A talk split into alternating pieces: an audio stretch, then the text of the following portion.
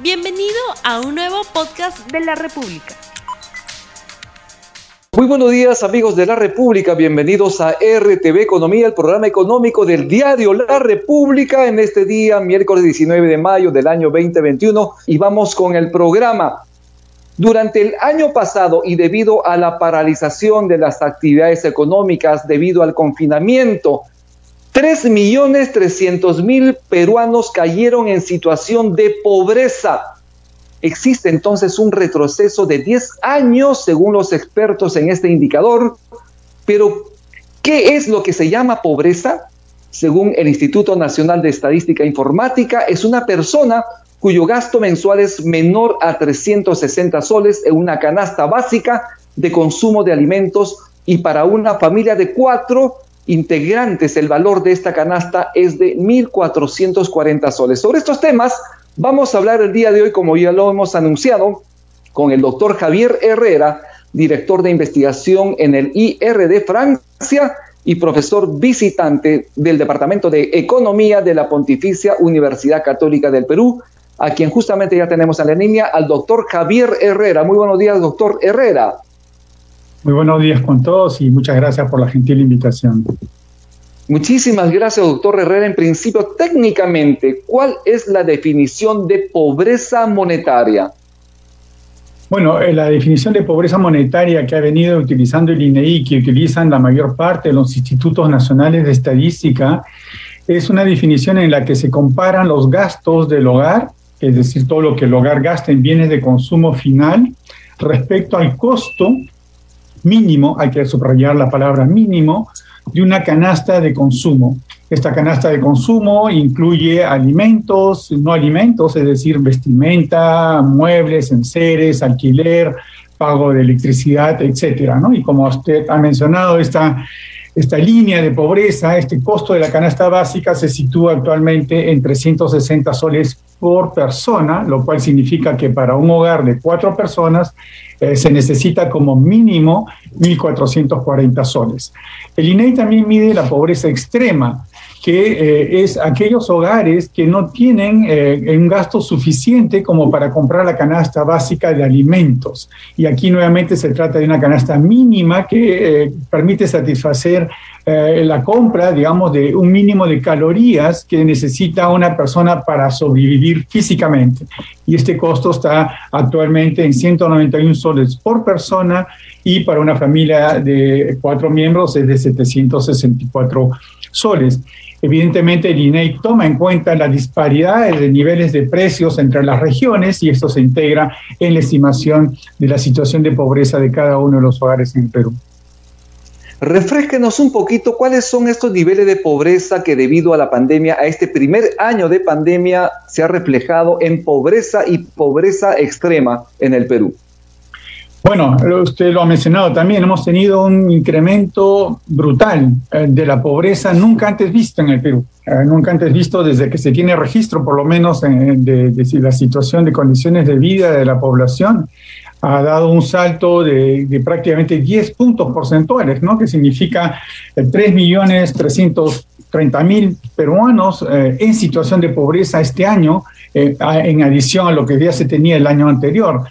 Y eh, esto ha sido muy, muy significativo y sobre todo lo que hay que subrayar es de que esta, este incremento ha sido muy desigual en el territorio igualmente, ¿no? Ha afectado en primer lugar la capital y eh, luego las eh, ciudades, el resto de las ciudades y finalmente el área, el área rural, ¿no? En, el área urbana hemos tenido un incremento prácticamente del doble de la, de la situación de la pobreza y esto ha significado también que ahora haya un mayor número de pobres en las áreas urbanas que en el área rural. ¿No? Eso creo que también es, importante destacar. Lo otro que creo que también es importante subrayar es que la pobreza se ha profundizado.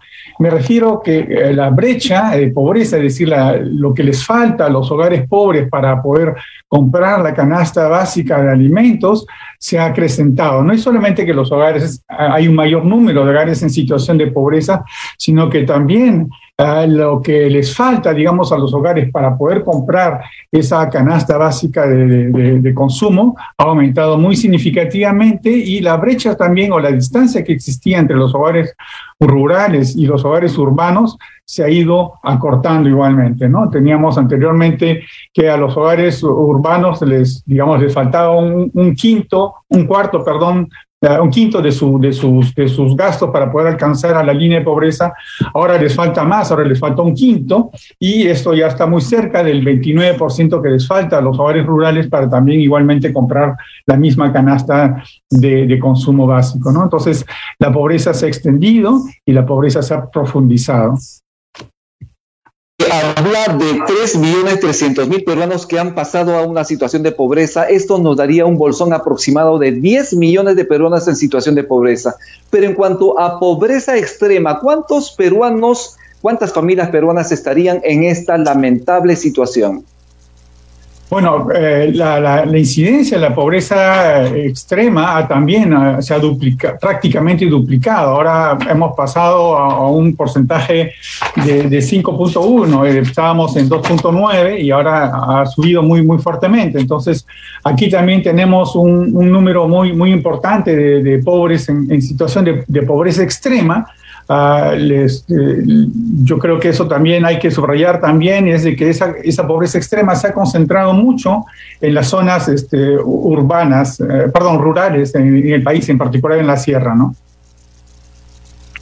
Bien, esto es RTV Economía, esta es un programa importantísimo, estamos viendo y analizando las cifras de pobreza en el país, tenemos preguntas del público, lo voy a leer en este momento. El incremento de la pobreza y de la pobreza extrema en el país significa que la aplicación de las políticas públicas para contener estos flagelos no dio resultado en el país?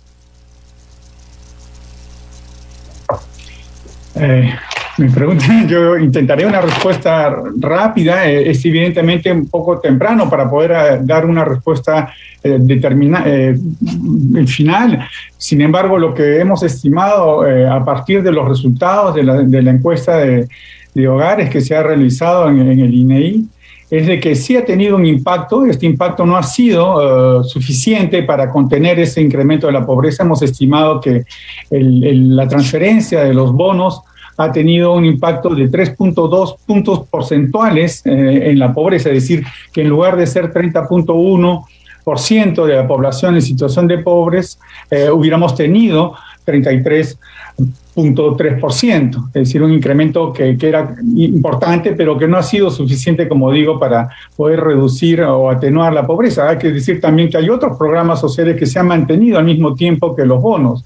Eh, Pensión 65, el programa Juntos, Beca 18, etcétera.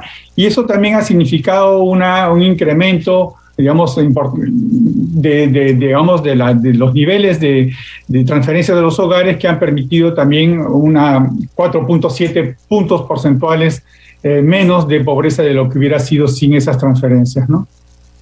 Así es, justamente usted está señalando que las transferencias de dinero a las familias más vulnerables, que están en situación de pobreza, precisamente, de alguna manera ha permitido paliar esta terrible situación pero si no se hubiesen aplicado efectivamente la pobreza, ¿a cuánto habría saltado en el país el año anterior? Bueno, si no hubiéramos tenido ni bonos ni tampoco las transferencias habituales de Juntos Presión 65, hubiéramos tenido prácticamente 8 puntos porcentuales más de pobreza, es decir, que en lugar de 30.1 hubiéramos tenido, eh, aquí ya tendríamos 38% de, de, de, pobres en, en el Perú, ¿no? El Fondo Monetario Internacional recientemente ha señalado la necesidad de aminorar la situación de pobreza en el país. Para ello ha planteado eh, la entrega de mayor dinero a las familias pobres. Habló de una cifra de 2.760 soles, un bono con la finalidad no solo de permitir la recuperación de la economía debido al dinamismo de la economía que imprime entregar dinero a la gente para que lo pueda gastar, sino también poder volver a una situación de los niveles de pobreza antes de la pandemia. Esto podría ser así, podría ser tomado por el gobierno como una decisión eh, fiscal interesante para poder de alguna manera menguar esos altos niveles de pobreza y de pobreza extrema en el país. Bueno, yo creo que hay que mirar la experiencia internacional y sin ir muy lejos la de nuestros vecinos, ¿no? Colombia, Chile, eh, que han distribuido bonos, Argentina también, eh, Colombia ha distribuido 12 bonos, Chile 4, eh, y esos países que estaban en, una situación fiscal menos favorable que la de Perú, un nivel de endeudamiento externo también mucho más elevado que el que tenía el Perú. El Perú tenía reservas fiscales para poder soportar justamente un esfuerzo importante de apoyo a los hogares. Ah, ese esfuerzo no ha sido suficiente, como decía, debió haberse mantenido una política de distribución del bono más continua en la medida en que fueron las propias autoridades que por razones sanitarias evidentes eh, paralizaron eh, buena parte de la actividad económica y en particular aquella que absorbe mucha mano de obra. Los servicios, hemos visto restaurantes, turismos, eh, son, son, son empleos que se han perdido y que no se han recuperado aún y que hubieran podido, digamos, permitir esas transferencias a los hogares, eh, soportar esa situación, evitar de perder también activos, a muchos han tenido que vender o endeudarse y al mismo tiempo, como usted dice, hubiera podido sostener la demanda agregada, que también es importante para las empresas que han contraído préstamos, ¿no? Dentro del marco del programa Reactiva Perú, préstamos garantizados por el Estado. Es decir, el, el no pagar esos préstamos también tiene un costo fiscal para el Estado, que hubiera sido quizás eh, mejor utilizado si se hubiese transferido hacia los hogares, ¿no? El gobierno de transición solo ha entregado hasta el momento un bono de 600 soles a las familias más necesitadas. Esto empezó a la mitad de febrero aproximadamente y todavía no se ha terminado de pagar a todas aquellas personas, aquellas familias que realmente lo necesitan. En su opinión, ¿es un programa que debería ser ampliado? Bueno, eh, en primer lugar, creo que la, primera ampliación, y eso es algo que se inició de manera muy caótica, yo diría, desde un inicio, fue incorporar a la población vulnerable. Es decir, los bonos no deberían haber sido focalizados en un principio hacia la población únicamente en pobreza o en pobreza extrema, porque hemos visto que el choque ha sido de tal magnitud que ha afectado a muchos hogares que no eran pobres eh, previamente y que ahora, ahora lo son. Entonces, esa es la primera, la primera observación. La segunda es de que yo pienso que debe, no, no hemos salido todavía de la crisis. Cuando uno mira, la, compara las cifras de crecimiento de la producción nacional, del PBI, y el de la masa salarial, lo que vemos es una recuperación cierto del PBI, de la producción. Aún no alcanzamos los niveles, obviamente, de prepandemia, pero hay un rezago en el empleo. Estamos teniendo un crecimiento, por así decirlo, sin empleo o con mucho menos empleo del que deberíamos. Y el empleo que está creciendo es un empleo de baja calidad. Es un empleo con, con bajas remuneraciones, sin contratos, con mucha informalidad. Entonces, creo que ahí debe haber un, un apoyo más decisivo de la parte de las autoridades para poder eh, sostener la demanda agregada y al mismo tiempo la economía familiar, ¿no? Sí, uno de los problemas precisamente es el empleo. Mucha gente, muchos peruanos están en suspensión perfecta de labores, muchos han perdido sus empleos. Las cifras del INEI también lo señalan.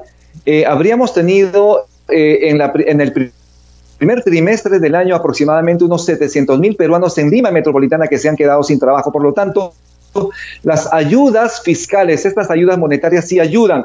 Si es que no se entregan estos subsidios económicos, estas ayudas económicas, esas transferencias, ¿en cuánto tiempo podríamos estar remontando ese retroceso en las cifras de pobreza en el Perú? Bueno, eso es una pregunta muy, muy difícil de responder y realmente no, no existe ahora ninguna estimación, pero lo que sí sabemos es que a ritmo actual ya tenemos ya prácticamente más de un año en, esta situación y lo que vemos es de que los ingresos de los hogares no se recuperan ah, en la medida que les permita salir de la pobreza. Lo hemos visto con las cifras al final del 2020, que estamos todavía con 10% de incidencia de pobreza y si realmente no se hace nada, eh, vamos a seguir durante un buen tiempo. No creo que podamos recuperar en el año eh, actual este, niveles similares a los que teníamos en la prepandemia. Tenemos preguntas del público aquí en RTV Economía. Nos preguntan lo siguiente. Mucho se habla de que el modelo económico está generando desigualdad e inequidad. ¿Esto se evidencia en la situación de pobreza en el país? Bueno, lo que hemos observado, y también son datos que, podemos calcular a partir de, las cifras de, de, los resultados de la encuesta, es de que ha habido un incremento muy fuerte de la desigualdad, muy fuerte y en particular en el área urbana. ¿no? A nivel nacional, eh, el índice de desigualdad que va de 0 a, 1, que es máxima desigualdad, ha pasado de 0,42 a 0,46 en, en, cuanto a la desigualdad de los ingresos. En el caso de Lima, el salto ha sido mucho más fuerte, eh, eh, que ha pasado de 0,40 a 0,46 es un salto muy significativo, pocas veces observado también en las economías, eh, no solamente del Perú, en el mundo. Es un salto muy, muy fuerte y es de que la, la pandemia ha afectado más a los hogares más pobres, ¿no? Y este es un, es un efecto desigual también eh, que ha ocurrido en el caso del Perú, ¿no? ¿Qué le recomendaría usted al ministro de Economía, al gobierno de transición, de alguna forma, respecto a la política fiscal para hacer frente no solo a la pandemia, sino también a esta situación de pobreza y de pobreza extrema en el que hemos caído debido a esta terrible situación de pandemia en el Perú? Bueno, obviamente el ministro de Economía tiene por encargo también velar por el equilibrio macroeconómico. Él más que nadie lo sabe, ha sido miembro, presidente del Consejo Fiscal y él también por haber hecho investigaciones sobre el crecimiento económico en el Perú, sabe de que buena parte del dinamismo eh, macroeconómico del Perú está dado por factores externos que tienen que ver con el precio de las materias primas. Actualmente estamos con un precios del cobre, que es la principal exportación del Perú, hay niveles históricos elevadísimos, nunca antes visto. Entonces, muchos se preguntan si estamos ante un nuevo superciclo de materias primas. La economía china está reactivándose, hay una muy fuerte demanda, la economía americana también, nuestros dos principales socios comerciales están teniendo un dinamismo importante en su economía, eso está motivando esta alza de los precios de los productos que nosotros exportamos. Esto significa de que que va a haber recursos fiscales suplementarios. Incluso en Chile se está discutiendo actualmente la renegociación de las, regalías mineras, ¿no? Por este efecto eh, de beneficios eh, ligados a, esta, renta, en cierto modo, eh, de los precios internacionales. Entonces, creo que hay espacio para en este año, perspectivas, espero que sean favorables en ese sentido, para que el Ministerio de Economía tenga nuevamente recursos suplementarios que van a permitir con mayor, eh, digamos, este, eh, flexibilidad diseñar nuevas políticas. No se trata solamente de distribuir bonos, se trata también de articular nuevas políticas que tienen que ver con el empleo igualmente, es decir, el bono es algo, una solución transitoria, mientras que el gobierno mantenga medidas de confinamiento, de restricción a la actividad económica, es decir, no es por culpa de los hogares, por así decirlo, si están con ingresos menores, es porque la, no pueden operar en las capacidades que tienen. Y si lo pudiesen, tampoco tendrían los, niveles de ingreso anteriores, porque la demanda está deprimida, porque justamente hay poca actividad económica. Entonces, para romper ese círculo, es necesario un impulso fiscal. Esto lo está recomendando desde hace varios meses el Fondo Monetario Internacional, que no es una organización particularmente de izquierda, por así decirlo, y el Banco Mundial, la CEPAL, etcétera. Todos los organismos internacionales han hecho recomendaciones en ese sentido al Perú para que pueda implementarse nuevas políticas de impulso a la demanda agregada. Y creo que los hogares también lo necesitan, están exhaustos, han gastado sus reservas, sus ahorros, e incluso están gastando eh, los, las reservas que tenían en las ETS, en la AFP, y esos son ingresos que no van a tener en el futuro cuando ellos lo necesiten para sus jubilaciones o cuando tengan que pasar por periodos de desempleo, ¿no? Doctor Herrera, nos están comentando que ya tenemos los resultados del sondeo rápido que hemos lanzado al inicio del programa. La pregunta es, ¿la aplicación de ayudas económicas podrá aminorar la alta cifra de pobreza en el país? Sí, 40%, no 60%. ¿Qué opinión tiene usted de este resultado, de este sondeo rápido en la República? Bueno, es que todo depende del monto de esas ayudas. Obviamente lo que podemos decir es que va a atenuar, no va a solucionar el problema, no lo va a reducir a nivel anterior a la, a la pandemia. De eso no se trata. Creo que ningún analista serio lo, piensa, de que va a resolver el problema. Tampoco lo vamos a regresar al periodo anterior, pero sí va a ser un, de un gran alivio para la población y como digo, va a ser también un, va a tener un efecto de impulso, un efecto, los economistas llamamos un efecto multiplicador eh, sobre la demanda agregada que a su vez se va a transformar también en mayores niveles de actividad, que va a requerir también nuevo, digamos, va, a significar menor necesidad de intervención del Estado, es decir, para poder arrancar el motor de la economía que ha sido paralizado voluntariamente por medidas de contención de la pandemia y preservación de las vidas, este, nuevamente cuando se reactive la actividad se necesita, como decía yo, un impulso para poder este, poner la máquina en marcha otra vez. Así es, muchísimas gracias, doctor Herrera. Estamos ya finalizando el programa. Le pido, por favor, en 15 segundos poder resumir lo que hemos hablado sobre pobreza y lo que se debería hacer hacia futuro. Y con esto estamos terminando el programa. Le agradezco nuevamente por su participación en RTV Economía.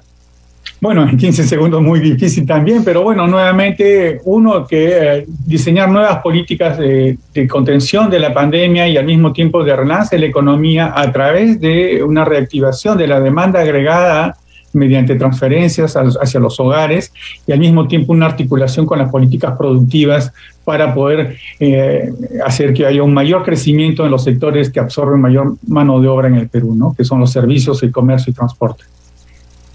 Bien, muchísimas gracias. Estuvimos entonces con el doctor Javier Herrera, director de investigación en el Instituto de Investigación para el Desarrollo IRD de Francia y profesor visitante en el Departamento de Economía de, la Pontificia Universidad Católica del Perú, a quien nuevamente le agradecemos por su participación en RTV Economía. Y muchísimas gracias por su atención. Que Dios lo bendiga. Yakta, Masikuna. Hasta el día de mañana. No olvides suscribirte para que sigas escuchando más episodios de este podcast.